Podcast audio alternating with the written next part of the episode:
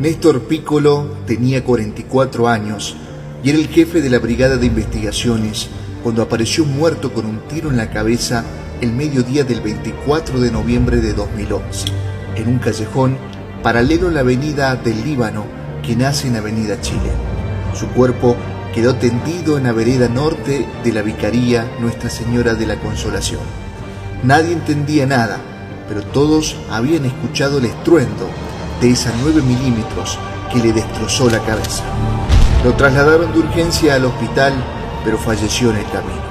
La iglesia del barrio El Casino, popularmente conocida de esa manera, allí fue el escenario que eligió Néstor Piccolo para eh, pegarse el tiro, literalmente. Las imágenes pueden resultar un poco fuertes, eh, es lo que ha quedado. El arma que se observa en el piso sería el arma reglamentaria de Néstor Piccolo.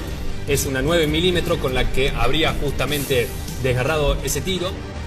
Según se pudo reconstruir de los últimos momentos previos al hecho, el jefe de investigaciones había salido de una reunión con un grupo de trabajo para dirigirse hacia la capilla donde se mató.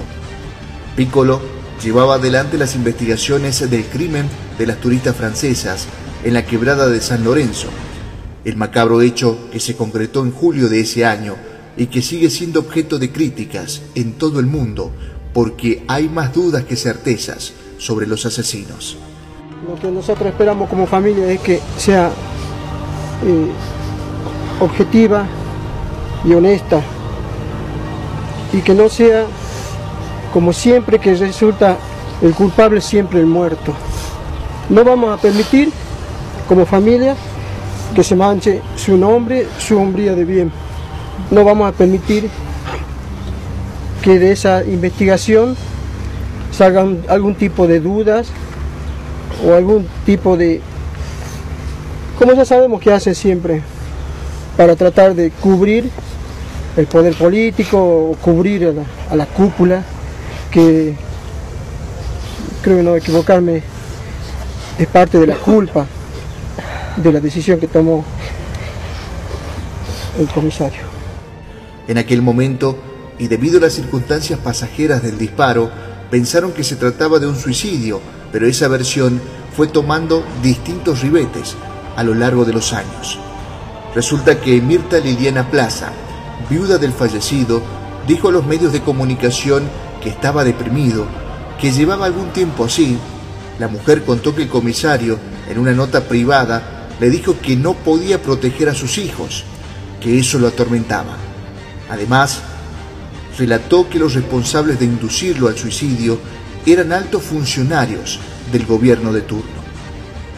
La mujer del comisario aseguró que su marido no estaba bien, que a mitad de 2011 no le daban vacaciones, que desde 2006 no tenía licencias, que la última fue justamente de 10 días, que lo presionaban, y ahí recordó que por el doble crimen de San Lorenzo, el secretario de Seguridad de aquel momento llamó a Néstor Piccolo cuando aún no había detenidos y le dio un plazo, un ultimátum de unos tres días. Si no tenía resultados rápidos, lo sacaba del caso. Según surge del relato de Plaza, el jefe directo de Piccolo habría argumentado entonces que le pedían respuestas de arriba. Tenía que llevar respuestas a sus superiores, por eso presionaba así el jefe de brigada de investigaciones, y este obviamente presionaba a otros, como por ejemplo a los sospechosos por el crimen de las turistas y así ellos mismos lo relataban después en el juicio. Y ahí, bueno, me metieron en una habitación donde ahí me preguntaron, no sé qué había pasado, qué, qué había sucedido, que empieza a contar, que empieza a hablar, o sea, como apurándome. Yo en ese momento también vi al señor Piccolo ahí, vino así como que me quiso prepear, me pegó una cachetada, ¿eh? Y, y empezó a hablar, chamo, y bueno, ¿qué ha pasado? Yo en momento no dije nada,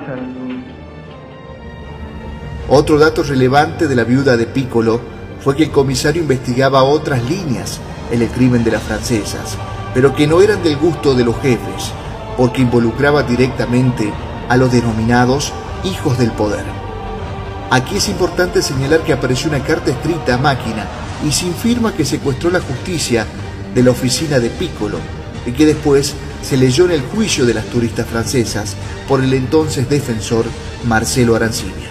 Él comisario Néstor Eduardo Piccolo hace dos párrafos fundamentales y le dice al señor juez, en su parte sustantiva para esta defensa y el solo efecto de ilustrarlo a lo que usted manifiesta no tener conocimiento, la presencia de dos elementos secuestrados en el sector, ya que varias oportunidades había sido registrada, registrado, perdón, temiendo, temiendo que hayan sido colocados como pruebas falsas a fin de desvirtuar la investigación que se lleva a cabo. El suicidio del comisario fue sentenciado y archivado por el Poder Judicial. Nadie podía objetar lo contrario. Era suicidio. Sin embargo, el abogado de la familia de Piccolo confirmó que existió autopsia y explicó que técnicamente el comisario no tenía pólvora en sus manos porque perdió este rastro durante la etapa de asistencia médica que se extendió desde el disparo frente a la Brigada de Investigaciones hasta su fallecimiento en el Hospital San Bernardo. En definitiva, sembraba más dudas que certezas en las circunstancias del trágico hecho supuestamente suicida. Por su parte, Teresa Giglione, la madre del comisario, pidió reabrir la causa y aseguró que su hijo era una persona muy comprometida con la profesión, un buen padre de familia y difícilmente haya decidido tomar semejante determinación, sabiendo el dolor que le causaría a sus hijos, a sus hermanos y por supuesto a su madre. Para mí él no se mató, lo dije de un principio. No, él no se mató. O sea que eh, para usted él no eh, en ningún momento tenía actitud de suicida. Sí, no, sí, ahora había otra cosa, pero no por su trabajo. Pese a las insistencias, la investigación posterior no arrojó ningún resultado y el caso se cerró en suicidio, aún con las graves sospechas que surgieron a posteriori. La muerte de Piccolo pertenece a uno de los casos no esclarecidos en Salta y que permanecen en una nebulosa misteriosa que todavía nadie puede develar o que prefieren callar por temor a correr la misma suerte del comisario Piccolo. Al comisario principal Don Néstor Edgardo Piccolo. ¡Ya! ¡Todo! ¡Uno!